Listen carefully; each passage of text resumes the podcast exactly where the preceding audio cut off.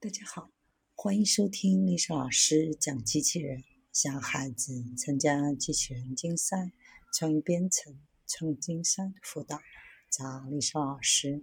欢迎添加微信号幺五三三五九二零六八，或搜索钉钉群三五三二八四三。今天历史老师给大家分享的是让截肢患者化身半人半机器的赛博格。美国每年大约有十八万五千例截肢者，到二零五零年将有三百六十万人失去下肢。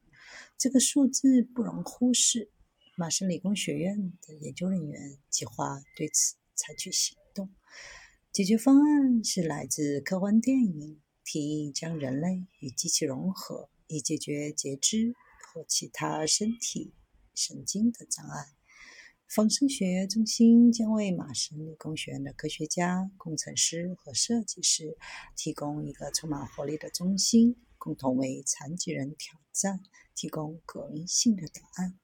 通过这份富有远见的礼物，向世界发出一个信号，即提高残疾人的生活质量非常重要。将思想与外部因素融合的尝试变得相当普遍。目前正在寻求将思想与计算机融合，越来越多的人机协作正在出现。未来甚至可能会看到机器与人类的融合，不仅仅是解决残疾问题，还有可能让人类变得更加超人，赋予超强的力量和智慧。